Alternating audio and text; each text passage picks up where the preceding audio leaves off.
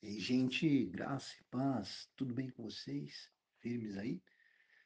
E olha só, na leitura de hoje a gente tem o Salmo 114 e na segunda carta aos Coríntios, capítulos 10 e 11. Leituras fascinantes. O Salmo 114 ele compõe o que nós chamamos, na verdade nós não, né?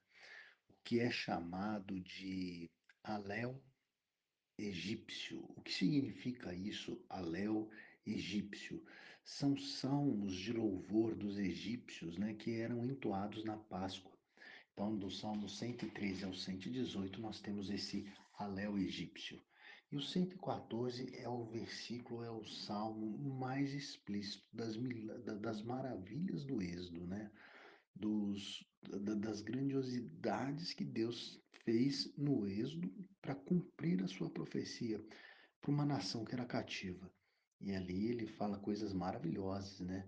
Fala as coisas relacionadas ao mar, aos mundos, enfim, a tudo que Deus fez nessa saída do povo daquele cativeiro, daquela situação que era ruim para aquele povo, né?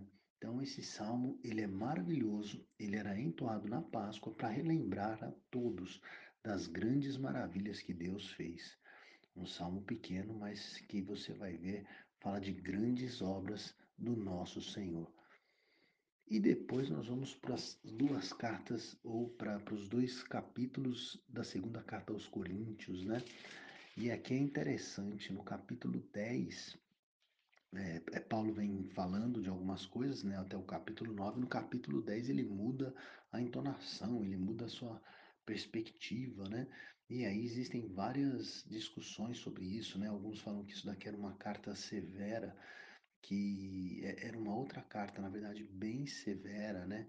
Porque ela, ela, ela vem debatendo fortemente contra os pecados relacionados aos de Corinto, né? Pecados relacionados aos falsos apóstolos.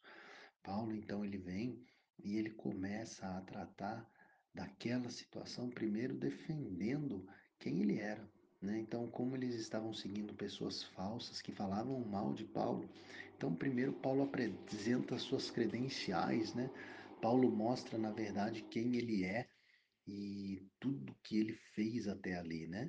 No capítulo 11, ele continua na mesma esfera também, manuseando as coisas maravilhosas que ele fez dentro da sua chamada, dentro do seu ministério, né? O desprendimento que ele tinha, os sofrimentos, né? Paulo descreve ali a partir do versículo 16 as coisas que ele sofreu por conta de caminhar com Cristo, né? Quais eram as ideias, então, que ele tinha para se manter firme como um apóstolo, né? Paulo deixa claro ali que ele ele, por exemplo, né, ele não no, no, versículo 7 do capítulo 11, ele fala assim: será que eu cometi algum pecado por viver humildemente? E por que isso? Porque naquela época as pessoas achavam que, é, na verdade, era tido pela cultura que um mestre ele deveria cobrar. E quanto maior fosse o preço que ele cobrava, maior era a sua excelência. E Paulo não cobrava. Então, os falsos apóstolos diziam que naquela medida ou naquela, naquela ação, Paulo ofendia os de Corinto. E aí, Paulo, ironicamente, diz assim no versículo 7, olha só: Cometi eu, porventura, algum pecado pelo fato de viver humildemente, para que fosseis vós exaltados, visto que gratuitamente vos anunciei o Evangelho de Deus? Então, Paulo diz: gente, peraí, que pecado que eu fiz? Eu não cobrei de vocês para anunciar a palavra de Deus. Isso é pecado? Então, Paulo descreve ali todas as suas credenciais de apóstolo para combater os vícios, os erros que os de Corinto estavam cometendo.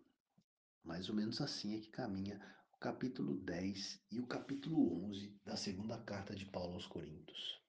Olha, meu irmão, o que me traz à mente tudo isso é que com facilidade nós nos desprendemos do ensino real e genuíno de Deus, né? Você vê, aqueles homens estavam recebendo a verdade de Paulo. Paulo estava declarando quem era Cristo e quais as grandes verdades do Evangelho de Cristo. E os de Corinto se afastaram com facilidade, seguindo outros ensinamentos. Poxa, quantas vezes né, a gente não segue outros ensinamentos do mundo, nos esquecendo da vontade de Deus. Às vezes nos afastamos da igreja, nos afastamos dos irmãos, por entender que o mundo é mais atraente ou é mais sábio. Muitas e muitas vezes. Digo isso por mim. Então nós temos que nos lembrar quem é Deus. Nós temos que fazer o aléu egípcio, né? Temos que voltar lá para o Salmo 114 e lembrar das grandes maravilhas que Deus faz e sempre fez pelo seu povo e por nós. Então nós temos que celebrar a Deus em todo o tempo, recordando na memória quem Ele é e nunca nos afastando da grande verdade que Ele tem. Em nome de Jesus. Que vocês tenham aí uma sexta-feira maravilhosa e um final de semana extraordinário. Em nome de Jesus, amém? Fiquem na paz do Senhor.